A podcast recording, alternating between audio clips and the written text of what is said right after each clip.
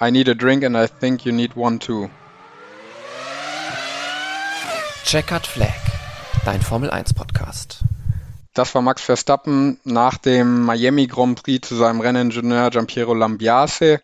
Und äh, damit herzlich willkommen zu Checkered Flag, eurem Formel 1 Podcast. Und ähm, wir sind heute wieder dabei, den Grand Prix von Miami zu besprechen. Das mache ich natürlich nicht alleine. Mit mir dabei sind äh, der liebe Paul und der liebe Chris. Hallo. Moin. Ja, das erste Mal Miami. Das Wochenende stand ganz unter dem Motto Welcome to Miami. Es war herrliches Wetter äh, an einer neu angelegten Strecke am Hard Rock äh, Stadium in Miami. Und Jungs, ähm, ja, Paul, ich frage dich direkt, wie hat euch der Grand Prix gefallen und äh, ja, würdet ihr Miami als Erfolg für die Formel 1 sehen? Also, da, da bin ich so ein bisschen zwiegespalten. Auf der einen Seite war ich positiv von der Strecke überrascht. Also nach den nach der Layout-Vorstellung, nach den ersten virtuellen Labs war das ja eher ein bisschen monoton. Da dachte man, okay, es sind wieder viele lange Geraden. Das wird wieder so ähnlich wie Baku. Ein bisschen weniger aufregend, aber ich muss sagen, die die Strecke hat dann doch einige interessante Passagen gehabt und die Fahrer auch für ein paar Hürden gestellt. Gerade so diese Bergauf-Schikane nach der, ähm, nach so diesem langen kurvigen Sektor um diesen künstlichen Yachthafen drumherum. Das war ein Streckenabschnitt, der mir dann doch ganz gut gefallen hat. Aber das Rennen an sich, also wie es aufgezogen worden ist, diese amerikanische Art und Weise, weiß ich nicht, ob mir das gefällt. Also ich fand das alles ein bisschen drüber. So von der, von der Polizei-Eskorte zum Podium bis zum irgendwie, dass man da mit Footballhelm ähm, aufs Podium kommt. Ähm, auch dieser künstliche Yachthafen, dass man da irgendwie so diesen Monaco-Glamour irgendwie reinbringen wollte. Ich weiß nicht, das, ich fand, das war alles, alles ein bisschen too much, ein bisschen zu gekünstelt. Und ja, aber ich glaube, für die Formel 1 war es ein Erfolg, weil äh, Amerika als Markt, der boomt und das Rennen in Miami war ja auch von sehr, sehr vielen Promis äh, besucht worden und hat sehr viel Aufmerksamkeit in Amerika erzeugt. Also auf dieser Seite war es sicherlich ein Erfolg für die Formel 1. Ja, dem schließe ich mich fast lückenlos an, würde aber sagen, dass diese, ja, dieser Übergang von Sektor 2 zu Sektor 3, diese enge Passage, ähm, eigentlich der einzige Punkt war für mich, der mir persönlich nicht gefallen hat an der Strecke. Also die Idee dahinter war ganz interessant, aber es war mir dann doch ein bisschen zu buckelig und zu eng für diese ja, riesigen Kisten, die wir mittlerweile fahren in der Formel 1. Das wäre jetzt so der einzige Minuspunkt gewesen. Ansonsten war auch ich positiv überrascht von der Strecke. Hätte ich so nicht erwartet. Aber man muss natürlich auch sagen, 40 Runden lang war es eigentlich ein ziemlicher Stinker, bis äh, ja, Norris dann für ein bisschen Spannung gesorgt hat und das Safety Car rausgeholt hat. Und zur Aufmachung, ja, bin ich ganz klar bei Paul. Also, du hast das schon ziemlich alles genannt. Vom Fake-Wasser bis hin zu den Footballhelmen auf dem Podium. Für mich war es eigentlich der perfekte Sochi-Ersatz. Weil die Strecke hat mich so dermaßen an Sochi erinnert. Nicht unbedingt vom Verlauf, aber eben dieser Halbstadtkurs mit diesen ja, blauen Seitenstreifen noch, dann fast nur äh, ja, Leitplanken, wo du hinguckst und einfach auch nicht schön, nicht ästhetisch für eine TV-Übertragung in meinen Augen. Insofern war der Miami Grand Prix ja ein Rennen, das ich in den letzten Jahren nicht vermisst habe und ähm, ja, wie gesagt, für mich eigentlich nur ein Sochi-Ersatz war. Ja, vor allem, es gab ja auch äh, auf der Strecke auch noch Probleme auf dem ersten Rennen, gerade so am Freitag und am Samstag. Da gab es ja das Phänomen, dass die Strecke quasi außerhalb der Ideallinie unfahrbar war, ähm, weil sich da Teile, kleine Steinchen aus dem Asphalt gelöst haben. Und äh, die Steinchen in Verbindung mit dem Gummirubber waren dann wie Schmierseife, weswegen sich da auch ähm, einige Fahrer rausgedreht haben, Carlos Sainz zum Beispiel oder auch Esteban Ocon. Da hat man dann reagiert und hat dann in einer Nacht- und Nebelaktion ähm, den Asphalt teilweise neu asphaltiert in der letzten Kurve, da die zwei braunen Streifen, die kamen erst in der Nacht zu Samstag. Und man ist wohl auch so weit, dass man sagt, man muss das eigentlich fürs nächste Jahr nochmal neu asphaltieren. Also Ähm, da gab es auf jeden Fall streckentechnisch noch ein paar äh, substanzielle Probleme, die auch noch gelöst werden müssen für die Zukunft. Äh, fest steht nur, das Rennen bleibt uns noch ein Weilchen erhalten. Ähm, der Miami-Vertrag gilt bis einschließlich 2031, also ein 10-Jahres-Vertrag. Ja, äh, weiß ich nicht. Ich fand das Rennen okay, aber es war jetzt nichts Besonderes, was man ja ständig sehen muss. Vielleicht noch ganz kurz zur Strecke. Ähm, das war nicht am Sonntag auch noch so. Also gerade in der letzten Kurve beispielsweise Valtteri Bottas oder auch mal, wer war's? Ich glaube äh, Mick Schumacher. Ja, Mick hat also da du, auch einmal Probleme, genau. Genau, wenn du da nicht exakt die Ideallinie getroffen hast in der letzten Kurve, dann, dann bist du gefühlt gar nicht mehr rumgekommen. Ne? Also auch Bottas ist ja dann leicht eingeschlagen da rechts in der Mauer. Ähm, fand ich schon, ja, sehr krass, wie da ähm, wie man da gelitten hat als Fahrer, wenn du eben nicht die Ideallinie getroffen hast. Aber Yannick, sag du uns doch mal, wie du das Rennen gesehen hast. Ja, also äh, ich kann mich eigentlich euch nur anschließen. Dieser ganze Spirit darum ähm, war mir auch too much, aber ähm, ich glaube, es war einfach den USA angemessen. Ähm, die zelebrieren das ja so und ähm, wenn man schon mal in Amerika war, dann weiß man einfach, dass die Sportevents so gehypt werden, auch mit dem ganzen ja, Publikum und ähm, den Celebrities. Also mich hat es tatsächlich sogar überrascht irgendwo, dass es doch in Ordnung ist, weil ich auch die Befürchtung hatte, es wird wirklich so ein ja, Sochi-Ersatz. Ähm, Im Rennen hat es ja dann irgendwo auch bestätigt, aber ähm, trotzdem war es, finde ich, okay für eine neue Strecke, gerade so ein Halbstadtkurs. Aber es ist jetzt nichts, wo ich äh, ja in Freudentränen ausbrechen würde, wie toll diese Strecke ist. Ähm, also ein solides Wochenende, aber jetzt auch nichts Besonderes wie zum Beispiel äh, eine Strecke in Imola oder äh, ja in Monza beispielsweise. Ähm, ich würde einfach sagen, lasst uns doch direkt anfangen und das äh, machen wir ja wie immer immer mit denen, die nicht ins Ziel gekommen sind. Und da äh, ja, starten wir dann mit Guan Yu der nach Runde 6 sein Auto abstellen musste. Ein ganz schwieriges Wochenende, oder Chris? Ja, auch schon in Q1 gescheitert, relativ deutlich. Fast vier Zehntel hinter Mick Schumacher. Da äh, ja, 17. geworden, aber auch nur, weil Ocon gar nicht erst angetreten ist. Hat dann wenigstens die beiden Williams geschlagen, aber ja, dann nach sechs Runden das Rennen beenden zu müssen, ist natürlich ja, sehr enttäuschend und damit auch eigentlich schnell die Geschichte von ihm erzählt an diesem Wochenende. Ja, wobei, zumindest im Qualifying kann man ihn ein bisschen in Schutz nehmen. Da wurde er auf seiner schnellen Runde dann blockiert, äh, weswegen die dann halt dann doch nicht mehr so schnell war und er ausgeschieden ist. Ähm, da konnte er jetzt nichts alleine für, dass er da ausgeschieden ist. Und ja, Rennen war frühzeitig vorbei. Und so richtig weiß man auch noch gar nicht warum. Oder habt ihr da eine Ahnung? Weil Gefühl, also ich habe noch nichts gelesen. Ja, es war wohl irgendwas mit, äh, also irgendwas ist zu heiß geworden, ne? was genau nicht, aber er hat ja dann gesagt bekommen, ähm, ähm, bitte im hohen Gang bleiben, äh, niedrige, ähm, jetzt kenne ich nur das englische Wort dafür, Low Refs. Also, dass du, dass der, ähm, der Drehzahlbegrenzer natürlich so weit wie möglich unten ist und nicht an den Anschlag kommt. Mhm. Ähm, und eben maximaler Kühlungsprozess. Also es ging darum, das Auto extrem zu kühlen und er sollte nur ganz langsam zurück zur Box kommen. Was genau da jetzt dann aber überhitzt ist, das weiß ich auch nicht. Bringt ihn auch nicht mehr zurück auf die Strecke. ähm, also ich glaube, wir sind uns einig, wenn wir sagen, dass es echt schwierig war dieses Wochenende. Sein Teamkollege hingegen, ähm, am Ende ein siebter Platz, äh, lange auf Platz fünf geblieben.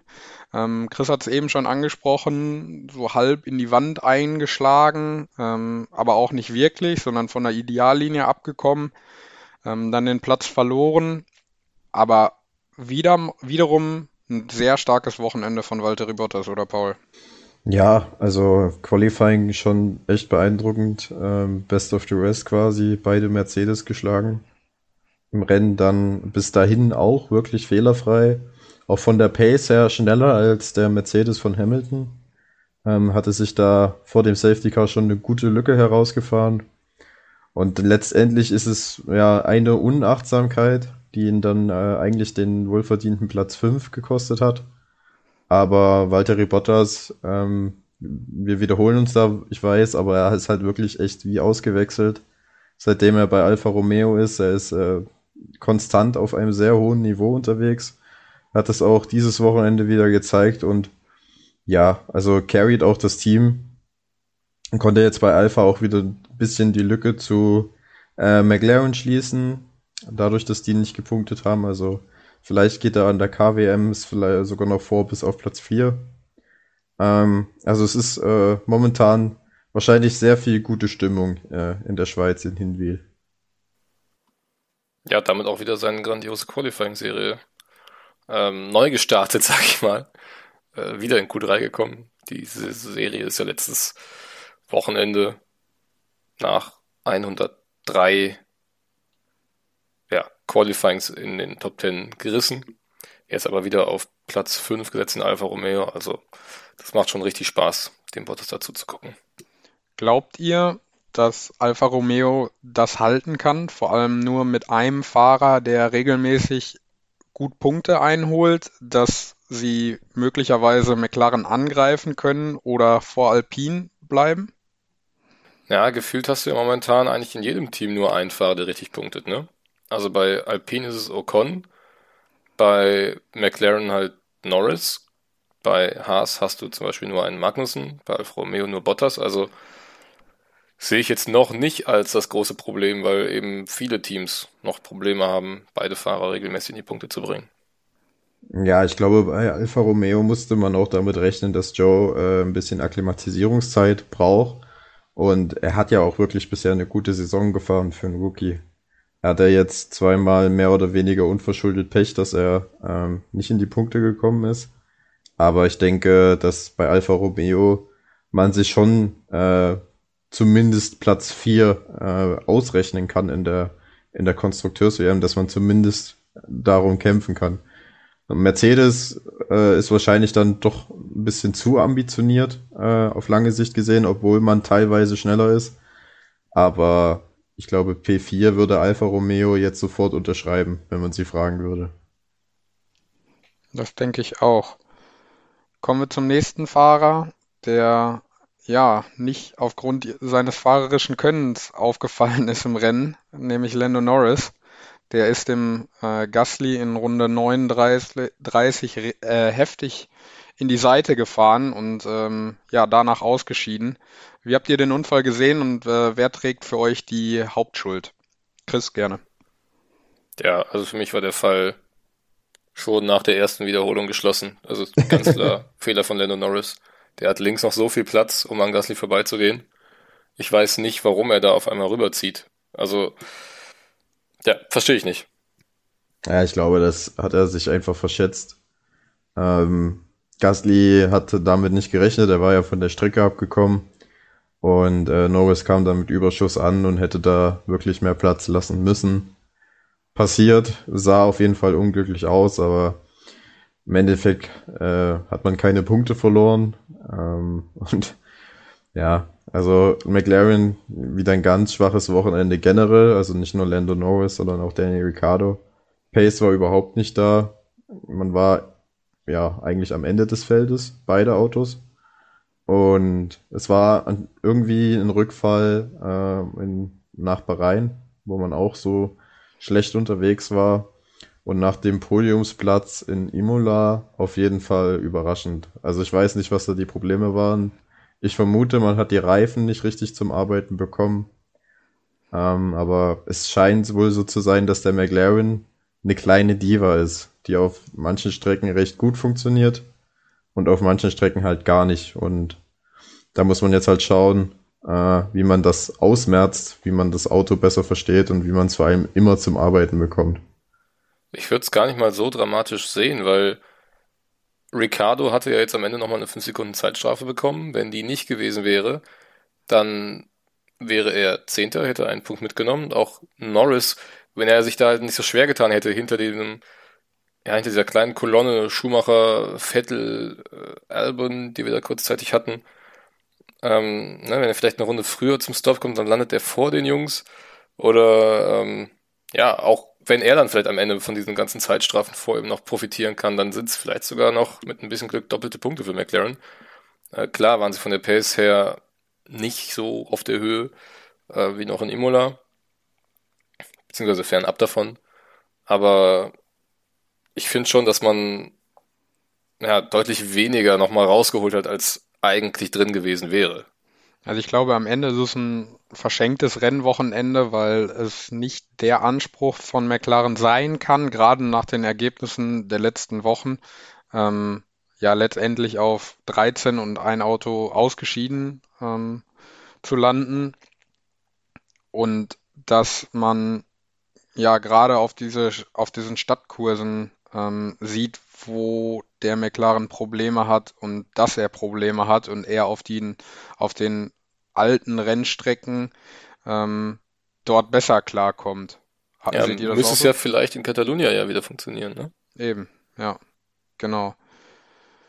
Ja, wir haben dann ja über äh, Daniel Ricciardo auch gesprochen. Äh, Paul, du kannst, glaube ich, uns nochmal eben sagen, warum äh, er eine 5-Sekunden-Strafe bekommen hat.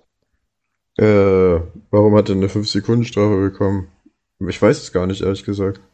Äh, für Verlassen der Strecke und einen Vorteil daraus ziehen, genauso wie Alonso. Also Alonso hatte ja schon die 5-Sekunden-Strafe für den Unfall mit Gasly und hat dann aber nochmal 5 Sekunden bekommen, ähm, weil er ja außerhalb der Track Limits war und dann aber nicht von Gas gegangen ist. Und Ricardo hatte da eben auch 5 Sekunden Strafe für dasselbe Vergehen bekommen und wenn er diese fünf Sekunden nicht aufgebrummt bekommen hätte, dann wäre er Zehnter gewesen. Also hätte er sogar einen Punkt bekommen. Wer keinen Punkt bekommen hat, ist der letzte Ausfall an, am gestrigen Tag, nämlich äh, Pierre Gasly, der aufgrund des Schadens äh, mit dem Vorfall von Lando Norris und ihm ähm, ja nicht mehr weiterfahren konnte. Aber auch da ein bockstarkes Qualifying und im Rennen ging dann auf einmal gar nichts mehr, oder Paul? Ja, bei beiden Alpha Tauri, ne? Beide Autos ins Q3 gekommen, ähm, eine gute Ausgangssituation sich erarbeitet und dann am Sonntag war man von der Pace ganz weit weg. Sonoda wurde da innerhalb von zehn Runden gefühlt, äh, von Platz sieben, glaube ich, bis am, ans Ende des Feldes durchgereicht. Also das war schon komisch, warum der Alpha Tauri dann auf einmal so gar nicht mehr wollte.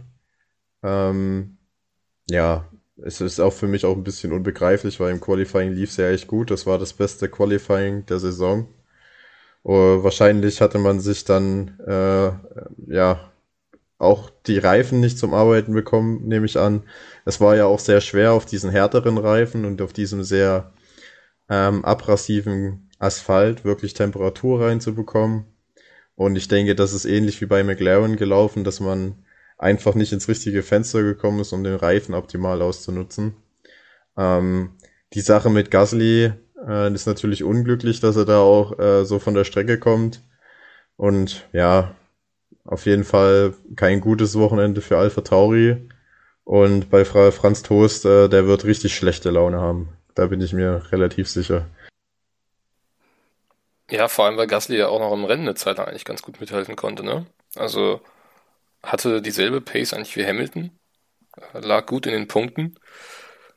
Und dann äh, weiß ich gar nicht, was da ausschlaggebend für war, dass er plötzlich neben die Strecke gekommen ist und dann war es ja mehr oder weniger eine Kettenreaktion. Also dann hat er ja direkt die nächsten drei Kurven auch alle nicht sauber getroffen. Das kommt eben von dieser, ja, von diesem Streckenlayout mit diesen schnellen S's und dann vergeigst du das erste und dann brauchst halt erst ein bisschen, bis du wieder den Rhythmus zurückfindest. Und ja, dann war auch der Unfall mit Norris, dann wenig später noch der mit Alonso und dann waren die ersten eigentlich gelungenen 38, 39 Runden äh, ganz schnell für die Tonne.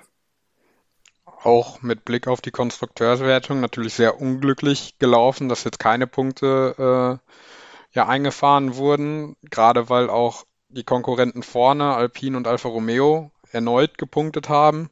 Ähm, muss sich Alpha Tauri jetzt erst jetzt eher an den Haas äh, orientieren oder geht der Blick doch weiter Richtung oben? Ach, schwierig, ne? Also gestern hat man ja wieder gesehen, dass es möglich wäre. Andererseits ist, wenn man jetzt so sich die ersten Rennen anguckt, das Auto in diesem Jahr vermutlich eine Verschlechterung zum letzten Jahr. Schwierig, weil äh, ich kann mir vorstellen, ja, wenn auch die anderen Teams mal die Chance hätten, oder was heißt die Chance, wenn sie mal hinbekommen würden, beide Fahrer äh, gleichmäßig punkten zu lassen, dann könnte es für Alpha Tauri sogar noch schlechter aussehen. Also sie profitieren ja wirklich auch noch von äh, Ausfällen von anderen Teams. Ähm, und trotzdem haben sie eben nur 16 Punkte auf dem Konto und das ist dann halt auch irgendwo zu wenig. Ja, ich glaube, dass es dieses Jahr ganz viel davon abkommen wird, äh, darauf ankommen wird, wer wie entwickelt und vor allem wer wie gut und wie schnell entwickelt. Ähm, ich habe das Gefühl, dass es so ein bisschen das ist, was ich vor der Saison schon gesagt habe, dass jedes Team in der Lage ist zu punkten und dass das Kräfteverhältnis sich aber von Wochenende zu Wochenende je nach Streckencharakteristik unterscheidet. Ähm, ich bin gespannt, was jetzt in Barcelona passieren wird. Da kommen ja traditionell bei sehr vielen Teams große Updates an. Und ja, ich glaube, danach bekommen wir so einen besseren Überblick darüber, welches Team auf welcher Art von Strecke gut ist ähm, und ob es nochmal ein Team gibt, das vielleicht nochmal einen Sprung nach vorne machen kann. Ich würde Alpha Tauri auf jeden Fall noch nicht abschreiben. Ähm, ich denke, da könnte es auch nochmal nach vorne gehen, weil ich glaube, mit Gasly und äh, Zunoda hat man schon eine echt gute Fahrerpaarung. Und wenn man jetzt die Probleme des Autos äh, ausmerzt, dann glaube ich, dass man da auch mehr Pace extrahieren kann und dann noch bessere Resultate kommen werden. Also ich würde sie noch nicht äh, abschreiben. Ich denke Platz 6, äh, was sie letztes Jahr erreicht haben, das ist auch dieses Jahr immer noch drin. Ja, das denke ich auch. Dann kommen wir wahrscheinlich zu der Szene aus deutscher Sicht des Rennens. Sebastian Vettel am Ende auf Platz 17, geschuldet dem Crash mit äh, seinem ja, Freund oder vielleicht auch ja, kleinen Ziehsohn der Formel 1, Mick Schumacher. Patenkind. Ähm, ja, genau. äh, wie habt ihr die Szene gesehen? Wo liegt da bei, ja, in euren Augen die Schuld? Hätte das vermieden werden können? Was ist genau passiert, Paul? Also im ersten Moment habe ich ge gedacht, es ist glasklar Mick Schumachers Schuld, ähm, weil er da halt wirklich sehr spät gebremst hat. Ähm, und ja, Vettel kann sich halt auch nicht in Luft äh, auflösen. Aber nach, wenn man sich die Onboard von Schumacher ansieht, dann merkt man halt, dass er schon am Scheitelpunkt neben Vettel war und Vettel dann mehr oder weniger zuzieht. Ähm, es ist für mich ein klassischer Rennunfall. Also ich würde jetzt nicht sagen, äh, der eine ist schuld, sondern es hätten bei, von der Unfall hätte von beiden vermieden werden können. Äh, Vettel hätte einfach ja mehr äh, darauf achten müssen, was der Hintermann macht, mehr den Spiegel benutzen. Und Schumacher, der muss einfach entweder beherzter äh, überholen oder, und das wäre noch viel besser gewesen, er wartet einfach, bis er auf die lange Gerade. Ähm, da hätte er DRS gehabt, da hätte er 1,2 Kilometer Strecke vor sich gehabt und hätte den ersten Martin von äh, Sebastian Vettel ähm, wahrscheinlich einfach locker überholen können. Was in seiner Situation, wo er ja wirklich kurz davor war, seine ersten Punkte zu holen und mal ein gutes Ergebnis einzufahren, ähm, auch viel cleverer gewesen wäre, als jetzt dieses Risiko einzugehen und ähm, ja, schon ein gewagteres Manöver in Kurve 1 zu setzen. Ähm, er hat dann auch nach dem Rennen sichtbar mit den Tränen gekämpft, weil er halt wusste, ähm, dass da ein gutes Ergebnis zum Greifen nah war und am Ende wieder durch ja so eine dumme Aktion wieder verloren gegangen ist. Ähm, also ich glaube, Schumacher ist mittlerweile auch ja emotional ein bisschen getroffen davon, wie die Saison verlaufen ist bis zu dem Punkt. Hat man auch im Funkspruch gehört. Also er hat ja gesagt, it was clearly my corner. Und ähm, ja, auch da hat man schon ziemlich seine Ratlosigkeit in der Stimme gehört. Es ist halt so ein bisschen wie, ähm, wie es Carlos Sainz mit diesem, ich sag mal, verdammten Sieg aussieht. So ist halt bei, äh, bei Mick Schumacher ein Ergebnis in den Punkten. Und ich bin da auch deiner Meinung, Paul. Am Anfang dachte ich wieder, was hat er jetzt schon wieder getan, der Mick? Und es war für mich relativ eindeutig, aber was ich auch ein bisschen komisch fand, war, dass es gestern, beziehungsweise jetzt für euch vorgestern äh, im Rennen keine Onboard-Wiederholung von Schumacher gab. Also die habe ich tatsächlich erst äh, ja, heute am Montag auf YouTube gesehen. Und da gibt's aber auch wieder zwei Dinge. Also klar macht Vettel auch zu. Ich glaube aber bei Aston Martin, ich weiß gar nicht, ob die überhaupt Rückspiegel an ihren Autos haben. bei Lance Stroll zumindest nicht. Ähm, aber Mick Schumacher verbremst sich auch am Kurveneingang. Und es ist durchaus möglich, dass, wenn ihm das nicht passiert und er die Kurve vielleicht noch ein bisschen enger fährt oder wie du eben gesagt hast, noch ein bisschen beherzter da reingeht, dann gibt's vielleicht einen Kontakt, aber ja, eher so ein wie, wie es für Gasly halt war, als der Norris eben drauf geschippert ist. Ne? Also da gab's ja auch dann einen ordentlichen Kontakt, aber für Gasly ging es halt mehr oder weniger weiter. Und das dann eben nicht einer von beiden, wenn nicht sogar beide, äh, ja dann fatal unter diesem Kontakt leiden, sondern dass halt so ein bisschen gerempelt wird, ja, ähnlich wie Alonso Hamilton beim Start, aber es eben für beide weitergehen kann. Also ja, ich bin da bei Pauls, hätte von beiden Fahrern vermieden werden können. Am Ende steht dann nur ein 17. Platz, keine Punkte für Vettel, für den Teamkollegen zumindest ein und eine deutliche Formsteigerung zu den letzten Wochen. Ja, also in Imola haben wir ja noch gedacht, dass äh, das nur am Regen lag, dass da Aston Martin in die Punkte gefahren ist. In Miami haben sie bewiesen, dass sie auch aus pace-technischen Gründen ähm, dort ankommen können. Äh, und das, obwohl sie sogar beide aus der Boxengasse starten mussten. Das darf man ja auch nicht vergessen.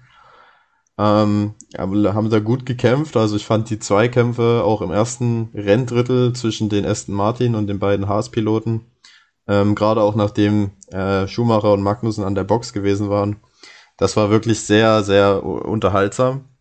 Ähm, wir haben beide, also sowohl Stroll als auch Vettel, äh, ein paar gute Manöver gezeigt, meiner Meinung nach. Äh, dieses, dieses Überholmanöver Manöver gegen Latifi von Sebastian Vettel ist für mich bis jetzt das Überholmanöver der Saison. Also das war wirklich ähm, mhm. richtig stark. Da hat er mal richtig die, die Eier auf den Tisch gelegt, äh, richtig Mut bewiesen. Und ja, also ich bin froh ein bisschen für als Vettel-Fan, dass es jetzt für Aston Martin dann doch nach vorne geht ein bisschen. Ähm, man hat jetzt auch für Barcelona Updates angekündigt und äh, vielleicht kommt man damit noch ein Stück weiter rein ins Mittelfeld und kann zumindest um die hinteren Punkteplätze ähm, regelmäßig mitkämpfen. Aber was in Miami gezeigt haben, äh, auch wenn es dann für Vettel letztendlich nicht äh, für Punkte gereicht hat, das war auf jeden Fall eine sehr, sehr starke Leistung und äh, auch eine sehr unerwartete. Ja, du sagst es. Mit dem Punkt ist Aston Martin jetzt auf sechs Punkten in der Konstrukteursweltmeisterschaft. Ähm, damit no tatsächlich sogar noch einen Punkt auf die Williams verloren. Äh, glaubt ihr, die können oben nochmal angreifen, gerade weil Haas und Alpha Tauri jetzt schon neun Punkte beziehungsweise zehn Punkte entfernt sind oder äh, pendelt sich Aston Martin im Kampf gegen Williams ein? Mm, also mit vorne meinst du dann Platz 7 und Platz 8 in der Konstrukteurswertung? Korrekt. Ja, ich meine, warum nicht? Also die Aston Martin haben sich jetzt schon sichtbar gesteigert. Also Imola scheint keine One-Hit-Wonder gewesen zu sein. Und ich meine, wir haben noch so viel Rennen zu fahren und es werden noch einige Updates zu den Autos kommen. Äh, wer weiß, vielleicht hat Aston Martin da mal dann ein bisschen mehr Glück und kann wieder die Lücke schließen. Ja, schwer zu sagen. Ne? Also Haas und Alpha Tauri ähm, haben für den Moment vermutlich noch das bessere Auto, aber wenn die auch nicht die Punkte sammeln, ist es zumindest mal nicht unmöglich. Aber es wird natürlich eine, sehr, sehr schwierige Aufgabe für Aston Martin. Ich glaube, das ist außer Frage. Also ich glaube, es hängt wirklich davon ab, ähm, welche Updates bei welchem Team funktionieren, ähm, welche Richtung es da geht. Man darf ja auch nicht vergessen, man hat jetzt in den letzten beiden Rennen sechs Punkte geholt, nachdem man drei Rennen lang äh, punktelos geblieben war. Und was ich gestern auch den Eindruck hatte, gerade im Vergleich zum Haas, ist, dass der äh, Aston Martin in den langsamen Bereichen und in den Herausbeschleunigungsphasen, also da, wo es auf mechanischen Grip ankommt, ähm, deutlich stärker war als der Haas, der dann wiederum auf den Geraden und in den schnellen Kurven besser gelegen hat. Also ich könnte mir vorstellen, dass Strecken wie Monaco oder jetzt auch Spanien ähm, der Fahrzeugcharakteristik des Aston Martins entgegenkommen und da vielleicht ein bisschen mehr möglich ist als auf Strecken wie in Belgien oder Monza. Ähm, müssen wir jetzt halt schauen, wirklich, wie sich die, Up äh, die Updates auswirken werden auf die Fahrzeugperformances. Aber ich traue ihnen eher zu, den Anschluss äh, an zu Alpha Tauri und Haas äh, zu schaffen, als dass sie sich mit Williams um den letzten Platz kämpfen, weil ich glaube, bei Williams ähm, ist es noch ein bisschen schwieriger für die regelmäßig in die Punkte zu fahren. Zumal sie Williams ja auch nur einen Fahrer hat, der, dem man ja auch wirklich zutraut, am Ende irgendwie in Punkte mit nach Hause zu bringen. Ja, sehe ich ähnlich. Ich glaube auch, ähm, ja, dass Aston Martin da auf jeden Fall noch Potenzial hat, oben an, also höher anzugreifen, nicht ganz oben, aber höher anzugreifen. Ähm, und es ja, spannend wird zu sehen.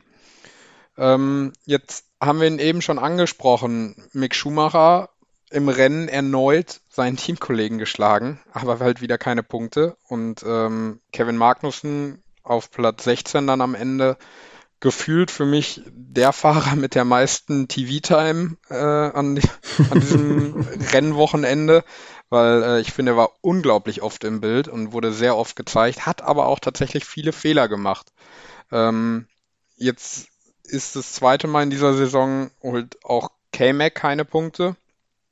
Ähm, glaubt ihr, der Anfangshype ist so ein bisschen abgeklungen und er, er geht in den ja, normalen Rennalltag über oder ähm, ja, wo, wo, warum, warum holt er auf einmal oder gehen seine Leistungen wieder runter? Chris? Ja, also ich meine, Hype verfliegt immer irgendwann. Ähm, ich tue mich auch noch ein bisschen schwer zu sagen, dass jetzt entweder Mick seinen Teamkollegen geschlagen hat oder Magnussen eben das Duell verloren, weil letztendlich sind für mich beide Verlierer an diesem Wochenende.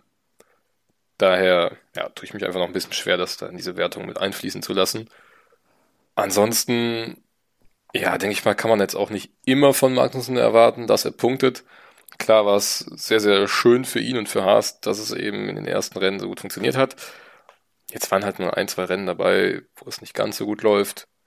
Ähm, ja, einfach für mich noch ganz normal ähm, natürlicher Lauf der Sache und jetzt noch nicht unbedingt ein starker Leistungsabfall von Magnussen, also so würde ich es noch nicht titulieren. Ja, ich glaube, dass schon, dass Magnussen gerade in Bahrain ein bisschen beflügelt war, davon, dass er dieses Cockpit bekommen hat. Und ich glaube auch, ähm, dass Haas besser als die anderen Teams in die Saison gestartet sind. Also zumindest als die direkten Konkurrenzteams. Weswegen da dieser fünfte Platz herausgesprungen ist. Aber jetzt in den letzten Rennen hat man halt gesehen, dass das Fahrzeug äh, eher dort dennoch im hinteren Bereich des Mittelfeldes von der Performance äh, anzusiedeln ist. Ähm, es sind Punkte drin, wenn alles zusammenkommt, wenn ähm, das Auto gut abgestimmt ist, wenn die Fahrer performen, dann sind Punkte drin. Aber es ist jetzt nicht so, dass Haas jedes Rennen punkten wird. Ähm, und ich hatte das gerade an diesem Wochenende das Gefühl, dass das den Magnussen sehr, sehr angestunken hat, dass ähm, der Mick ihm da im Q1 dann doch recht deutlich geschlagen hat. Ähm, und auch im Rennen hatte, war Mick ja schneller.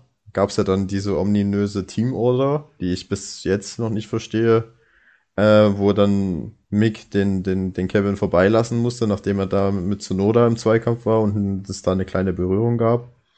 Und trotzdem war Schumacher dann ähm, ja schneller im Endeffekt und lag dann wieder vor ihm. Also ich glaube, das hat ihn auch gewurmt.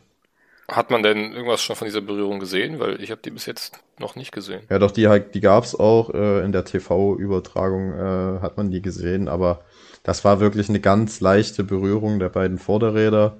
Da ist nichts äh, passiert. Also zumindest da ist kein, da kein Teil weggeflogen.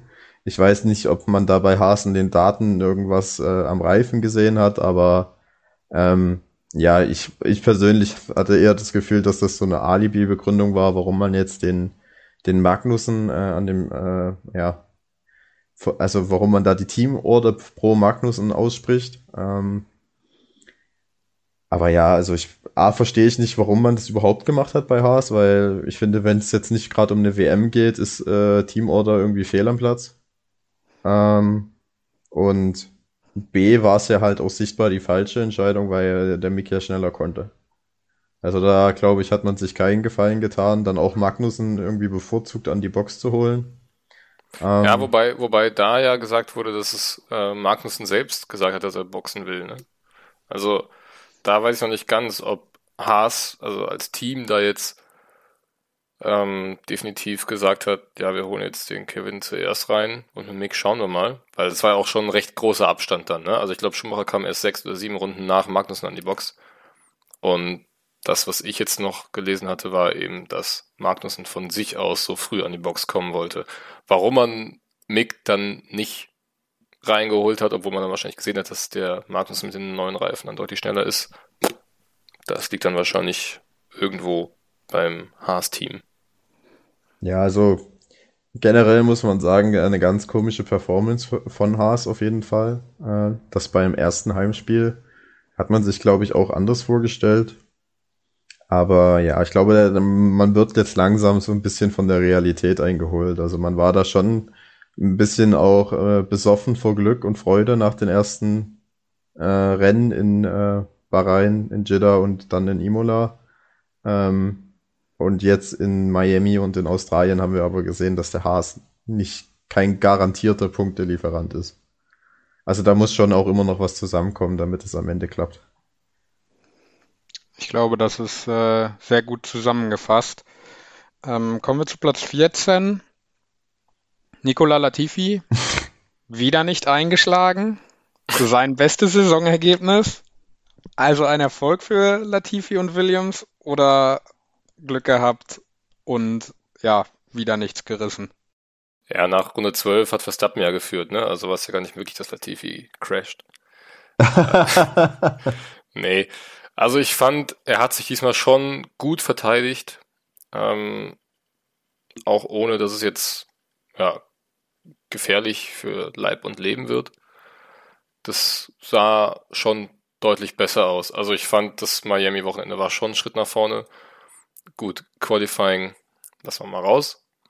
Aber da war jetzt auch nicht weit weg von Albon. Ne? Also ein, halb, na, ein halbes Zehntel nur ist jetzt nicht die Welt.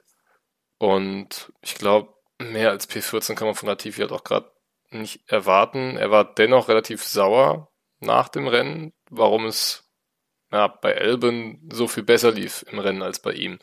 Und dass er und sein Auto halt nicht die Pace hatten während der 57 Runden. Aber ja, ich glaube, das Positivste für ihn war einfach mal mehr als fünf Sekunden Fernsehzeit bekommen zu haben. Ja, also bei der Tifi ist halt schwierig, ne? Also er bringt halt nicht die Leistung, die er bringen sollte und er wird halt auch vom neuen Teamkollegen, der gerade erst ins Team gekommen ist, äh, schon ein bisschen an der Nase äh, herumgeführt.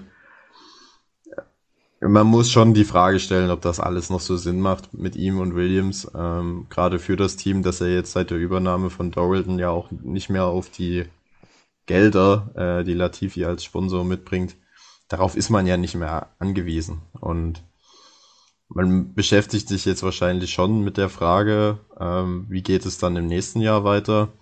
Äh, Jos Capito hat ja gesagt, während der Saison wird es definitiv keinen äh, Fahrertausch geben. Also klingt das schon so, als würde Latifi jetzt schon auf Probe fahren und äh, dass er dann auch mal Ergebnisse einfahren muss, wenn er sein Cockpit behalten will. Aber wenn ich ehrlich sein soll, glaube ich, dass es Latifis letztes Jahr in der Formel 1 ist und ähm, es gibt auch Fahrer, die es von der rein sportlichen Leistung her mehr verdient hätten, ein Cockpit zu bekommen.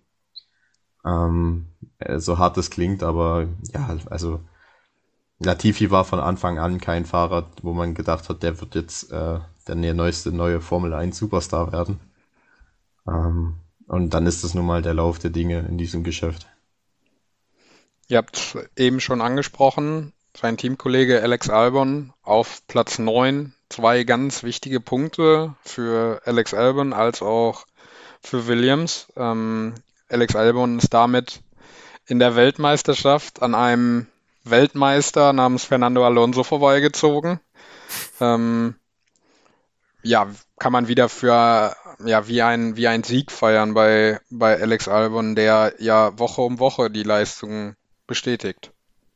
Ja, ich ich finde es super, was Albon da gestern auch wieder gefahren ist und ich würde ihm auch nur wünschen, dass diese ja, kleine Erfolgsserie auch so lange wie möglich anhält. Ansonsten habe ich gar nicht so viel zu Alben zu sagen, um nicht zu sagen gar nichts.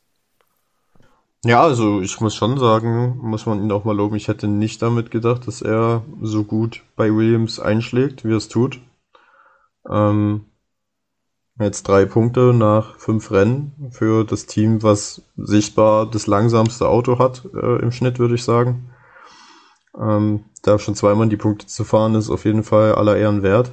Dem Teamkollegen, der schon ja lange im Team ist und das Auto mitentwickelt hat, so deutlich hinter sich zu lassen, ist auch aller Ehren wert. Und ja, ich glaube, letzten Endes ist er der Fahrer, auf den sich Williams in diesem Jahr ja, verlassen muss, wenn es darum geht, vielleicht nochmal in der Konstrukteurs-WM nach vorne zu kommen.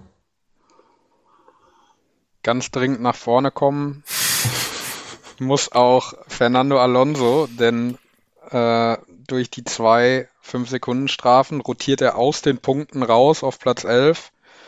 Ja, damit wieder ein Rennwochenende ohne Punkte, wieder geschlagen vom Teamkollegen. Ist seine Zeit langsam abgelaufen? Boah, würde ich so nicht sagen. Also klar, der Unfall mit Gasly war relativ eindeutig sein Fehler. Ähm, Qualifying, muss ich jetzt gerade nochmal nachgucken, Platz 11, aber auch wirklich haarscharf an Q3 vorbei gerutscht. Ähm, ich hatte ja in den steilen Thesen in der Folge vor Saisonbeginn gesagt, dass eine Team-Fahrerpaarung, was die Freundschaft betrifft, auseinanderbröckeln könnte. Und gestern war es so, als Alonso dann eben die 5-Sekunden-Strafe bekommen hatte, wurde Ocon gefragt, ob er nicht ein wenig Gas rausnehmen könnte und äh, ja dann Albon ein wenig aufhält. Ähm, das war, glaube ich, noch vor der zweiten 5-Sekunden-Strafe für Alonso. Ähm, dass eben Alonso wenigstens noch vor Alex Albon bleibt und da hat Ocon abgelehnt. Und wenn wir uns mal an Ungarn letztes Jahr erinnern, wo Alonso wirklich einen Wahnsinnsjob geleistet hat, damit Ocon dieses Rennen gewinnt, hat sich der Franzose seitdem noch nicht so richtig revanchiert. Ne? Also letztes Jahr Katar, äh, wir kennen alle noch den Funkspruch, Tell Esteban to defend like a lion. Und er hat Hamilton ungefähr zwei Sekunden hinter sich gehalten. Und ja, jetzt lehnt er es aktiv ab, äh, die Hintermänner so ein bisschen aufzuhalten. Da frage ich mich halt, wofür. Also er hatte über drei Sekunden Rückstand auf Valtteri Bottas. Den hätte er sowieso nicht mehr bekommen. Und ja, ist dann halt nicht bereit, also ein, zwei Sekunden für Alonso zu opfern und ähm, ja, damit dann auch die Chance auf Punkte für das Team zu wahren, was ja auch wichtig ist, könnte noch knifflig werden.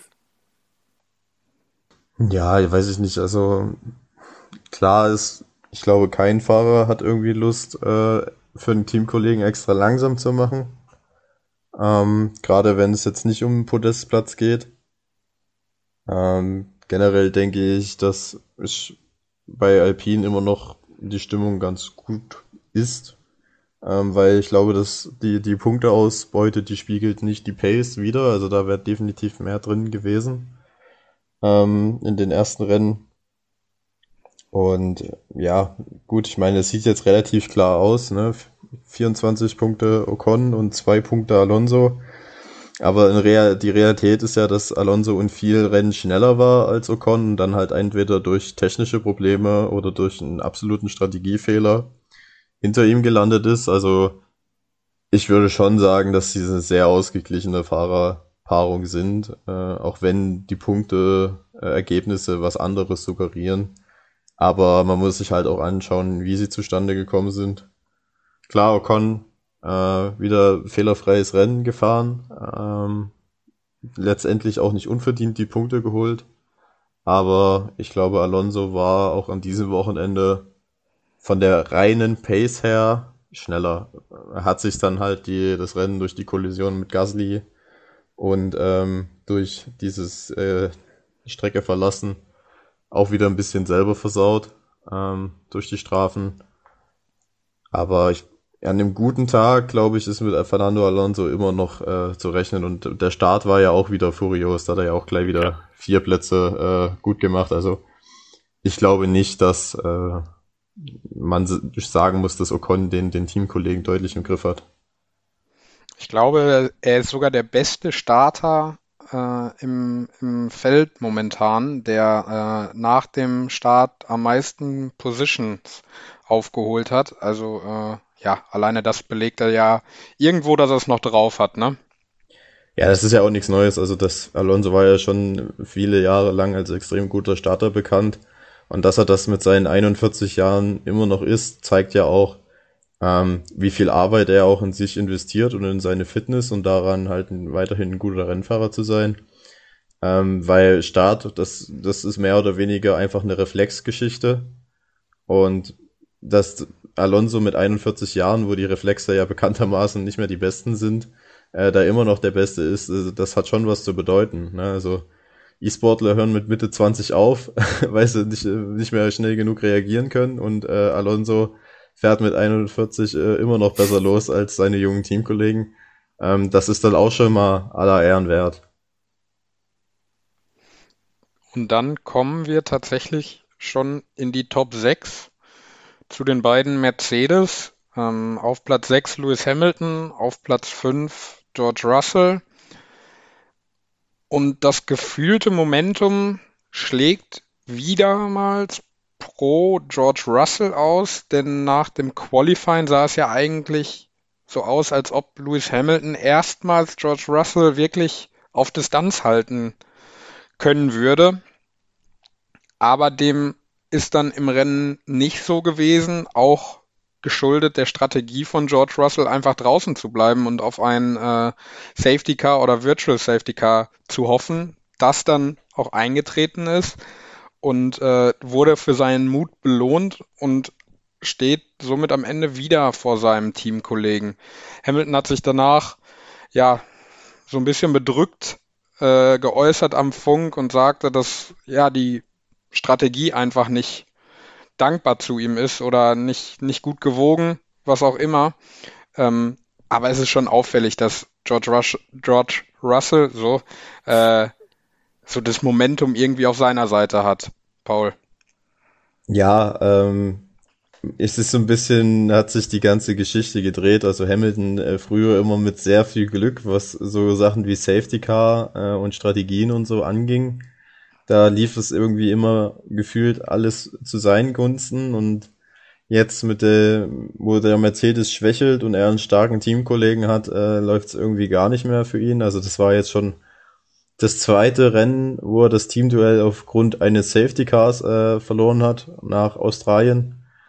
Ähm, nichtsdestotrotz, Russell ist unheimlich stark äh, im Mercedes. Ähm, die Zeiten, die sie, der, der junge Brite dann auch in freier Air gefahren ist, teilweise im Rennen, die waren schon sehr nah dran, auch an den, an den Ferrari und an den Red Bull. Also das war nur drei, vier Zehntel langsamer. Ähm, und auch am Freitag hat man gesehen, da hat man ja teilweise äh, sogar das, äh, war das erste oder zweite freie Training, was man da auf P1 beendet hat. Das also, ist das zweite gewesen. Ja, okay. Also in dem Mercedes steckt schon was drin. Ähm, Tote Wolf hat auch gesagt, dass man äh, am Freitag so ein bisschen gesehen hat, wozu der Mercedes eigentlich in der Lage ist, wenn alles glatt läuft. Ähm, man hatte sich dann wohl wieder beim Setup ein bisschen verrannt, so dass dann am äh, Samstag das, das Bouncing wiedergekommen ist, was bei Mercedes so der, der limitierende Faktor ist in Sachen Performance. Ähm, und im Rennen war es dann A von Russell gut gemacht äh, und B halt auch sehr umsichtig zu sagen, wir warten so lange, wie es eben geht und hoffen auf ein Safety Car oder ein VSC, weil wenn man unter normalen Bedingungen gestoppt hätte, dann wäre man irgendwo wahrscheinlich in diesen Kampfpulk um äh, Mick Schumacher und Sebastian Vettel wieder mit rausgekommen. Und es war halt einfach, letztendlich muss man sagen, gekonnt von Russell, aber er hatte halt auch das nötige Quäntchen Glück. Ja, nichtsdestotrotz für mich Grund genug, ihn zum Fahrer des Tages zu wählen. War für mich gemeinsam mit Ocon ähm, die beiden besten Fahrer gestern, zumindest, ja, wenn man sich anguckt, viele Plätze sie gut gemacht hatten, denn Russell hatte ja eigentlich einen furchtbaren Start erwischt. Da glaube ich sogar drei oder vier Plätze verloren, sich dann eben von 16 nochmal auf 5 vorgekämpft. Klar gehört dann das Glück dazu, aber that's part of the game. Und ja, er setzt seine Serie fort, ist immer noch der einzige Fahrer, der bislang alle Rennen in den Top 5 beendet hat, wenn mich nicht alles täuscht. Und ja, ähm, ja ist einfach stark, wie er jetzt bei Mercedes angekommen ist. Ähm, ja, ich tue mich schwer zu sagen, steckt ein Hamilton in eine Tasche, aber ich hätte es nicht so erwartet, dass Russell ähm, ja nicht die klare Nummer 2 im Team ist. Also wenn man jetzt die, wir haben jetzt fünf Rennen gesehen, das ähm, momentan steht es für 4 zu 1 für Russell in den Rennduellen. Wenn man jetzt aber mal die beiden äh, Rennen, wo er nur durch das Safety Car in Anführungsstrichen vor Hamilton gekommen ist, abzieht, ähm, würde es 2 zu 3 für, für Hamilton stehen. Und ich glaube, das ist eher die Wahrheit. Also die sind schon sehr nah beieinander momentan, was die Performance angeht. Aber auch das ist ja schon eine richtige Leistung, wenn man sich mal vergewärtigt, wie, wie viele Probleme ein Walter Bottas gegen Hamilton hatte. Ähm, und wie ein Walter Bottas jetzt gerade fährt. Dann zeigt es auch, was Russell momentan da abliefert und dass das aller Ehren wert ist. Absolut. Dem habe ich äh, ja nichts mehr hinzuzufügen. Ähm, ich glaube auch, dass Hamilton im Laufe der Saison da nochmal an den Teamkollegen anknüpfen kann und dass es nochmal eng wird zwischen den beiden. Aber mir gefällt einfach dieser Mut von Russell dann auch zu sagen, lasst mich draußen, vielleicht kommt ja wirklich noch was und dafür dann belohnt zu werden. Ich glaube, er hat äh, hinterher bei Sky auch gesagt, man fühlt sich wie ein Boss, wenn, wenn diese Entscheidung richtig, äh, richtig ist.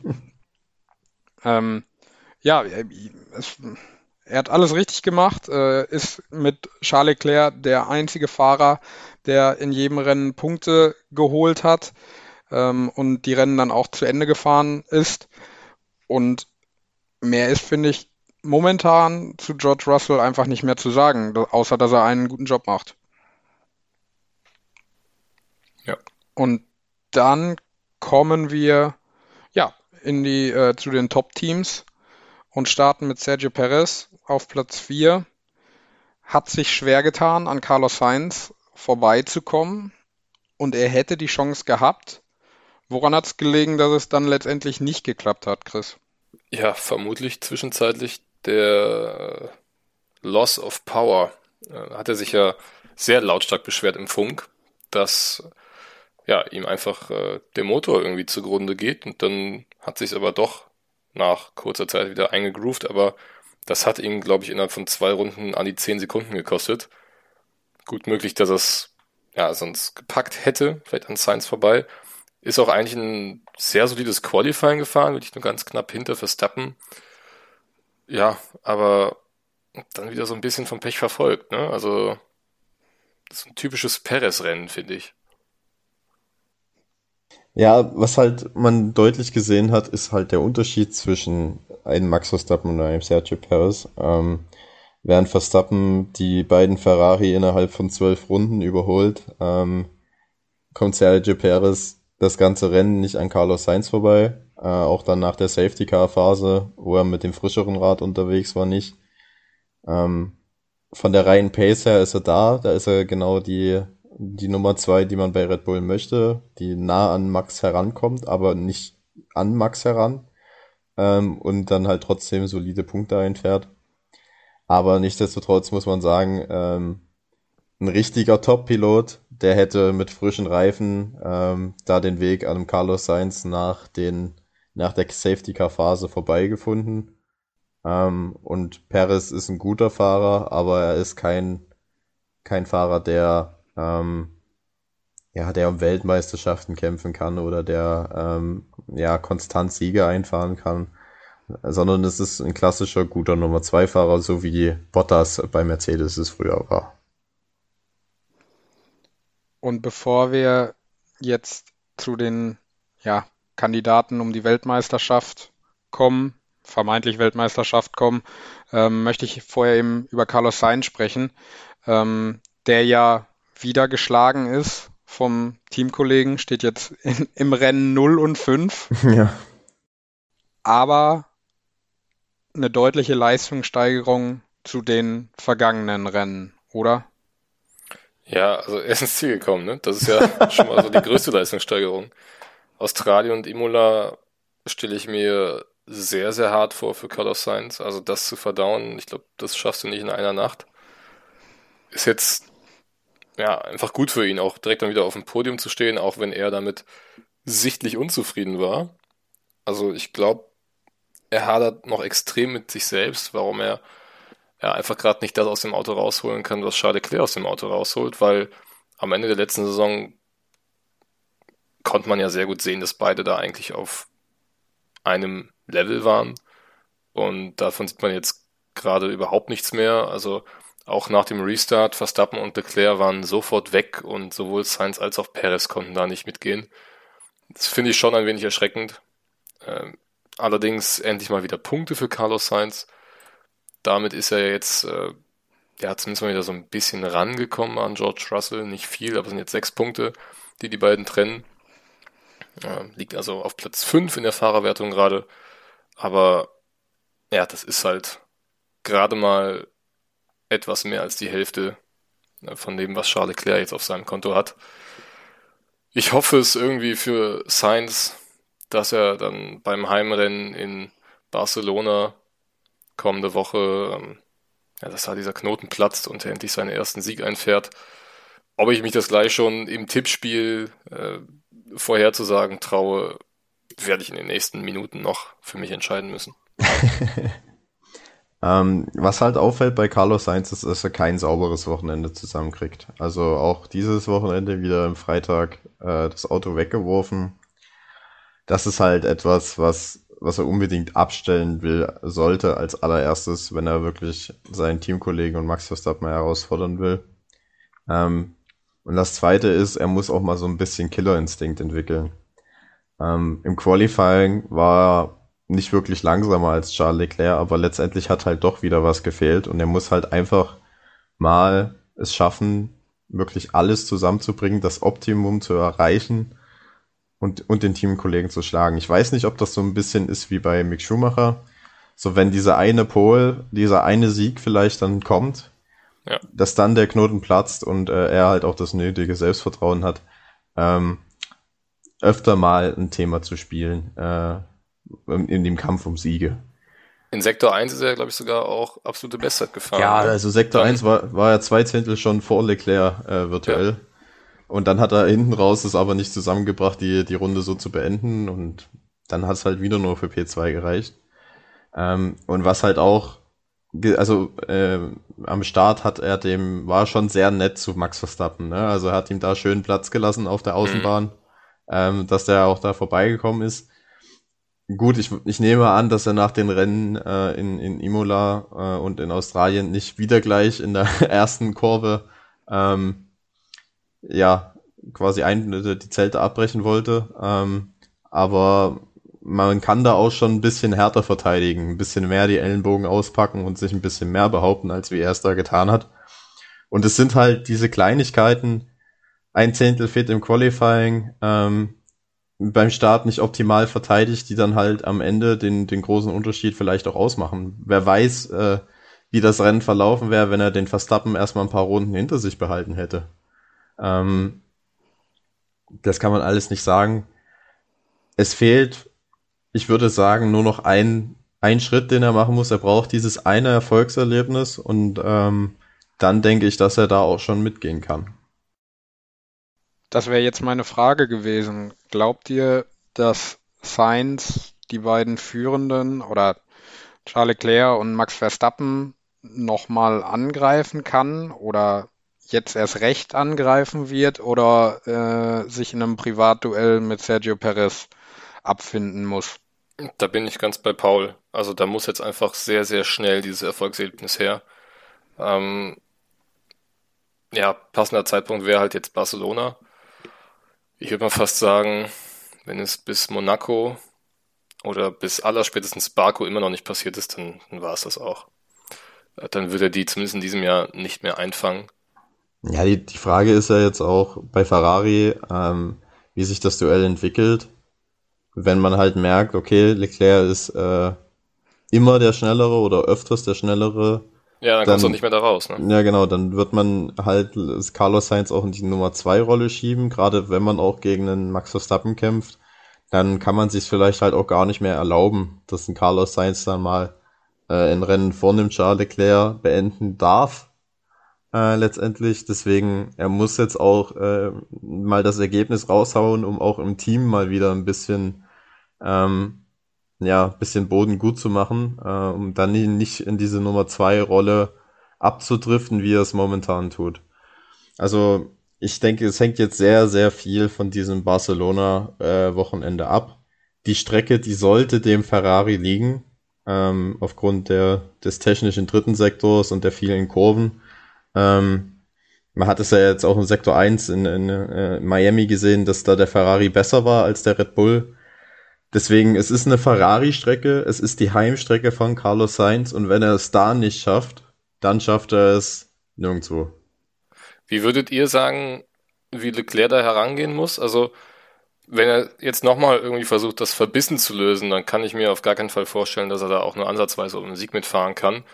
Andererseits, er wird ja selber auch, jetzt mal unabhängig davon, dass der Ferrari an diesem Wochenende höchstwahrscheinlich fähig sein wird, um den Sieg mitzufahren, will man ja immer beim Heimspiel ein besonders gutes Bild abgeben. Aber jetzt in seiner Situation und wenn man bedenkt, ja, wie es eben so die letzten Wochen lief, dass das Verbissen überhaupt nicht funktioniert hat, ist es überhaupt dann eine Möglichkeit zu sagen, ja, ist zwar Heimspiel, aber ich lasse jetzt einfach mal alles auf mich zukommen.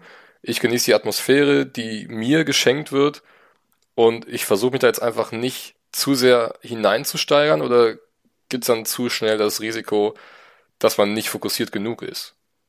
Also ich glaube, einfach, er muss diesen Spirit des Heimrennens aufnehmen und diese Euphorie, die ihm gegenübergebracht wird, dieses Wochenende für ihn und Fernando Alonso nutzen, um daraus vielleicht die nötigen Extrakörner zu schöpfen und dann auch den Teamkollegen zu schlagen. Also ich glaube, da sind äh, die ersten beiden Trainings, glaube ich, schon ganz, ganz entscheidend, wohin die Reise gehen wird, weil wenn er, wenn er da merkt, da ist was möglich, ich glaube, dann kann es auch was werden, wenn es drauf ankommt im Qualifying und Rennen. Abwarten, also ich, ich glaube, Carlos Sainz tendiert dazu, äh, eher den Druck, den ein Heimrennen ja auch mit sich bringt, aufzuladen, äh, rein vom Typ her.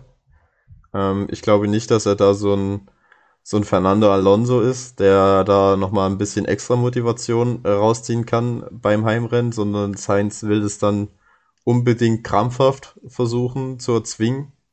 Ähm, so wie wir ihn jetzt äh, ja, in dieser Saison kennengelernt haben. Und das wäre aber genau der falsche Weg. Also er muss halt wirklich schauen, wie, wie Yannick schon gesagt hat, dass er aus diesem, von diesem Heimpublikum äh, irgendwie die Energie in sich aufnimmt da nochmal vielleicht ein bisschen was extra aufrufen kann, aus, äh, abrufen kann deswegen. Äh, und dann vielleicht einfach mal eine Pole zu holen oder mal einen Rennsieg zu holen. Ähm, das, darauf wird es ankommen. Ähm, ich weiß halt aber nicht, ob ich Carlos Sainz das zutraue. Also nicht, weil er nicht das Talent hat, sondern weil ich denke, er ist da so ein verkopfter Mensch, ähm, der das dann unbedingt will und dann aber verkrampft und es deswegen nicht erreicht. Aber das kannst du uns ja gleich gut bei den, im Tippspiel sagen. Ja, und dann würde ich sagen, schließen wir das Rennen ab mit den ersten beiden Plätzen. Max Verstappen auf Platz 1, Charles Leclerc auf Platz 2. Es deutet ganz darauf hin, dass der Red Bull die Zuverlässigkeit gefunden hat, die sie benötigen, um Rennen zu gewinnen. Und äh, Max Verstappen, ja, in der ersten, In der ersten Runde überholt er Leclerc beim Start. Also viel schlechter geht's eigentlich nicht für Verstappen, oder Chris? Ja, er hat ja Sainz in der ersten Runde Ja, äh, überholt ja, ne? genau. und dann Leclerc in der zwölften. Aber ja, der Vorsprung von Charles Leclerc schmilzt langsam, aber sicher sind jetzt nur noch 19 Punkte, die die beiden trennen. Ähm, ich tue mich ein bisschen schwer, jetzt nach zwei beendeten Rennen schon wieder von Zuverlässigkeit zu sprechen. Ich kann mir sehr gut vorstellen, dass in, Barlo äh, in Barcelona ja die nächste Motoreinheit äh, zugrunde gehen könnte. Ähm, müssen wir schauen. Aber man ist auf jeden Fall auf dem richtigen Weg jetzt mit Red Bull und vor allem Max Verstappen. War jetzt gestern sein äh, 23. Formel 1 Sieg. Hm. Das letzte Wort ist noch längst nicht gesprochen in dieser Weltmeisterschaft. Also da äh, wird sich Charles Leclerc noch ein ums andere Mal mit dem Niederländer beschäftigen müssen. Mm, Ja, wobei ich schon das Gefühl habe, dass das Momentum jetzt bei Verstappen und Red Bull liegt. Seitdem man da in Imola diese Updates gebracht hat, wo das, wo der RB leichter geworden ist, habe ich auch das Gefühl, dass der Red Bull tendenziell das schnellere Auto ist.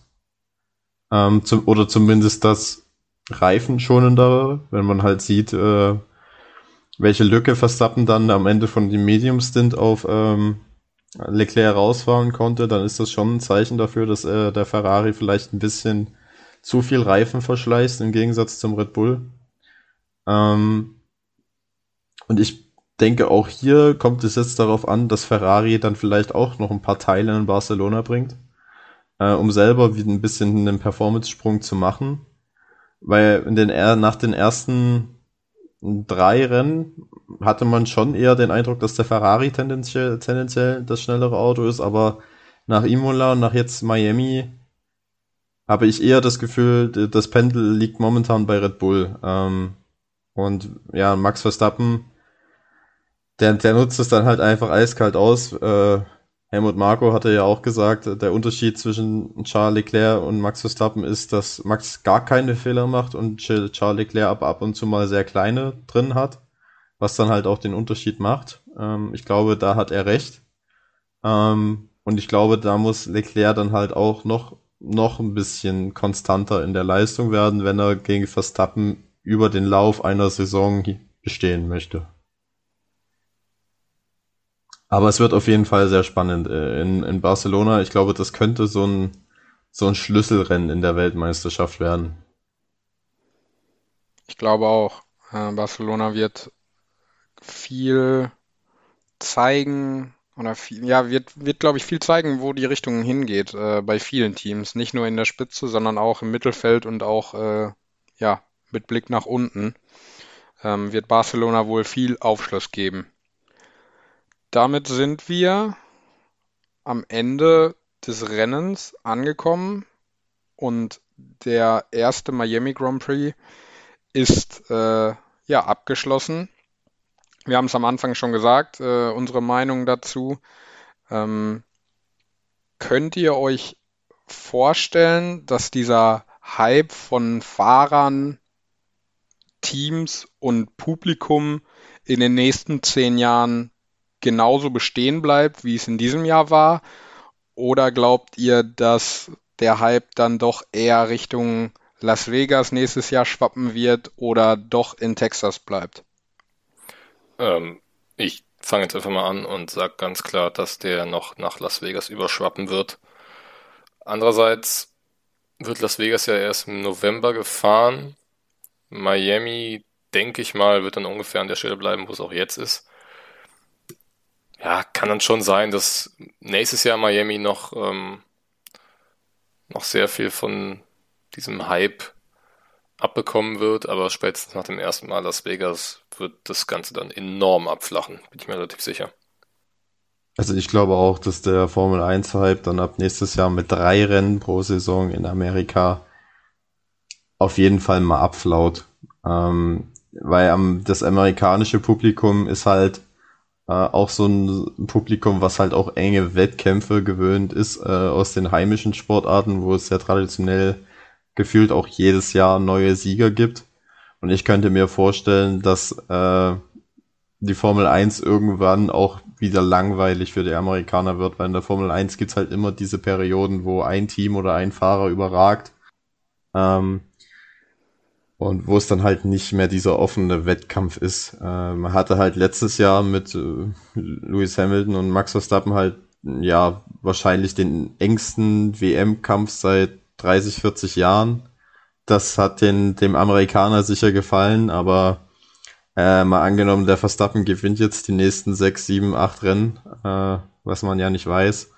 Äh, und es, die Leute die nächste Red Bull-Dominanz an, kombiniert dann noch mit drei Rennen pro Saison in den Staaten, könnte ich mir schon vorstellen, dass in zwei, drei Jahren so diese Formel 1 äh, Liebesgeschichte, die Amerika da gerade hat, schon wieder stark abgekühlt ist. Ja, ähm, wir hatten vorhin darüber gesprochen, dass wir ja kaum News hatten jetzt äh, für diese Folge, wo wir aber gerade bei Liberty Media sind und USA und Formel 1 Liebe es lohnt sich jetzt nicht dafür, unseren Rubriken-Sound äh, einzuspielen, aber ähm, Netflix und die Formel 1 werden zwei weitere Staffeln Drive to Survive produzieren. Das wurde jetzt bekannt gegeben. Ja, ob man das jetzt noch braucht, Staffel 5 und 6. Gucken werden wir es ja sowieso, aber ähm, ja, sonderlich wahrheitsgetreu waren die letzten beiden Staffeln jetzt nicht mehr. Und hat ja auch dafür gesorgt, dass Max Verstappen sich davon ja, distanziert hat, wollte Netflix keine Interviews mehr geben, weil er auch sagt, es ist größtenteils Fake-Drama, was da aufgebauscht wird. Klar, für eine noch nicht ergriffene Zielgruppe ist Drive to Survive wahrscheinlich somit das Beste, was die Formel 1 marketingtechnisch rausbringen konnte in den letzten Jahren, Jahrzehnten. Aber irgendwann hast du halt auch die mögliche Gesamtmenge an neuen Fans erschlossen, denke ich. Und wenn du den Rest bis dahin dann immer noch nicht bekommen hast, dann weiß ich nicht, ob da jetzt nochmal zwei Staffeln Drive to Survive, Fake-Drama daran was ändern werden. Ich glaube, solange das auf Netflix ein Erfolg ist, wird man das machen. Ähm, und sobald dann halt die erste Staffel kommt, die sich dann rechnerisch nicht mehr lohnt, wird man damit aufhören. Aber gerade in Amerika waren ja die letzten beiden Staffeln so extrem erfolgreich, was die Zuschauerzahlen anging, dass das eigentlich auch keine, keine wirkliche unerwartete News ist, dass man da ähm, zwei weitere Staffeln produziert. Ich bin da ganz bei dir, das ist keine Serie, die für, für Formel 1 Fans, also die schon lange den Sport verfolgen, sondern halt wirklich für Leute, die die jetzt noch nicht die Berührung hatten mit der Formel 1. Ähm, ich fand die ersten beiden Staffeln extrem gut. Ja. Aber auch gerade deswegen, weil man halt Sachen gesehen hat, die man nicht so mitbekommen hat, äh, wenn man die Formel 1 halt normal verfolgt wie wir. Sondern da waren halt wirklich dieses Behind-the-Scenes-Feeling. Ähm, und das ging in den letzten beiden Staffeln halt leider sehr stark flöten. Da wurde halt viel das wiedergegeben, was man ja auch so schon wusste. Ne? Also gerade dieser Zweikampf Hamilton-Verstappen, da war für diejenigen, die letztes Jahr die komplette Saison verfolgt haben, jetzt wenig Neues dabei. Ja, klar. Andererseits muss man auch sagen, dass jetzt zumindest mal für uns drei, ähm, wir beschäftigen uns ja jetzt auch mit der Formel 1 mal mindestens seit letzter Saison, äh, auch aus journalistischer Sicht noch ein bisschen akribischer. Ähm, von daher, klar, ist natürlich noch schwieriger, dass da irgendwas kommt, was wir jetzt noch nicht gesehen haben. Andererseits, so eine inszenierte mündliche Vereinbarung zwischen Tote Wolf und George Russell irgendwo im Fahrerlager in Belgien, äh, dass man sich jetzt für ihn entschieden hat, pff, ja, weiß ich nicht, ob es das braucht. Ich frage mich ja, ob Liberty Media sich dafür einsetzt, dass der Miami Grand Prix eine eigene Folge bekommt bei Drive to Survive. Das steht ja wirklich in den Sternen. Ich glaube, es liegt aber auch ein bisschen bei uns daran, dass man auch gute andere Produkte hat. Gerade wenn man da Richtung Amazon Prime guckt, ähm, die ja eine Bayern-Doku gemacht haben oder eine Borussia Dortmund-Doku. Ähm, letztendlich waren das auch nur Image-Filme für die Vereine, ähm, aber ich fand die schon sehr aufschlussreich. Und wenn man das in, im Vergleich setzt zu der Netflix Drive to Survive-Serie, dann fällt das schon ganz schön hinten rüber. Ja, vor allem, weil sie ja schon gezeigt haben, dass sie es auch viel besser können mit den ersten beiden Staffeln. Also da gab es ja dann irgendwann mal diese, äh, diesen Richtungswechsel, dass man gesagt hat, man möchte mehr künstliches Drama schaffen und weniger einen Einblick hinter die Kulissen geben. Genau. Und dann würde ich direkt in unser Tippspiel gehen. Yes. Und da gibt es ganz unterschiedliches zu vermelden, denn ähm, der liebe Chris hat mal gar keine Punkte geholt. Ja, ganz was Neues. M mit Leclerc, Verstappen, Alonso bleibt damit auf seinen drei Punkten hängen in der Gesamtwertung. Ähm, ich konnte zumindest mit dem Sieg von Verstappen einen Punkt holen, stehe dabei damit bei fünf Punkten in der Gesamtwertung. Ja, und der Gewinner des Wochenendes mit einem perfekten Podium Ai, ist der ai, liebe ai. Paul und äh, zieht uns davon, Chris, mit mittlerweile sieben Punkten. Ähm, das ein, der einzige Vorteil daran ist, dass du jetzt den ersten Tipp machen darfst. Ja, aber vielleicht tippe ich ja immer ganz gezielt, damit ich beim nächsten Mal wieder als Erster anfangen darf. Ähm, ich hatte es eben schon durchklingen lassen. Ich würde es Carlos Sainz so gönnen, dass er jetzt endlich mal seinen ersten Sieg einfährt. Und wo würde es besser passen als bei seinem Heimrennen? Ich glaube, es ist vorerst die letzte Chance, die ich ihm gebe. Und ja, tippe Carlos Sainz als Rennsieger in Barcelona, auch wenn mein Kopf noch nicht so ganz dran glauben will, mein Herz tut es.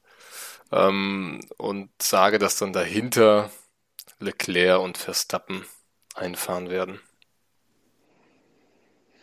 Ich glaube auch, dass das Imperium zurückschlagen wird in Persona von Charles Leclerc. Ähm, tippe auch auf einen Doppelsieg von Ferrari und tippe auf Platz 3 Sergio Perez, weil Max Verstappen das Rennen nicht beenden wird.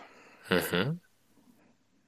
Ja, also wenn, wenn äh, Chris jetzt nicht den Carlos Sainz auf 1 gesetzt hätte, hätte ich's gemacht.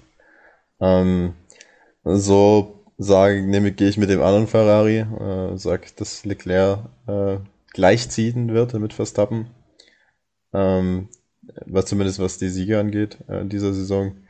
Ich sehe Verstappen dann klassisch dahinter. Ähm, aber ich denke, dass Carlos Sainz dem Druck nicht standhalten wird und nicht auf das Podium kommen wird. Ähm, dafür schlägt aber Fernando Alonso zu vor heimischem Publikum und äh, holt sich den ersten Podestplatz der Saison. Spannende Tipps auch diese Woche wieder. Diesmal Paul risikoreich. Ja. Ich kann es mir jetzt leisten. Also, da, dass es jetzt schon risikoreich sein soll, Verstappen und Leclerc auf 1 und 2 zu setzen, weiß ich jetzt persönlich nicht, aber naja. Ich meine, ich meine auch eher den dritten Platz, weil äh, das haben wir beide ja auch im letzten äh, Rennen Genau, gemacht oder für ja. Miami gemacht. Da ging es mit Alonso ja auch völlig in die Hose. Genau. Ja, dann ähm, sind wir am Ende der Folge. Ähm, wir hören uns erst in zwei Wochen wieder, dann in Barcelona. Und bis dahin, ähm, ja, bleibt mir nur noch zu sagen, bleibt gesund, genießt das schöne Wetter. Wir nehmen an einem herrlichen äh, Montagnachmittag auf. Und äh, ja, wir hören uns. Bis dahin. Macht's gut. Ja, dem, dem schließe ich mich an. Ciao, ciao.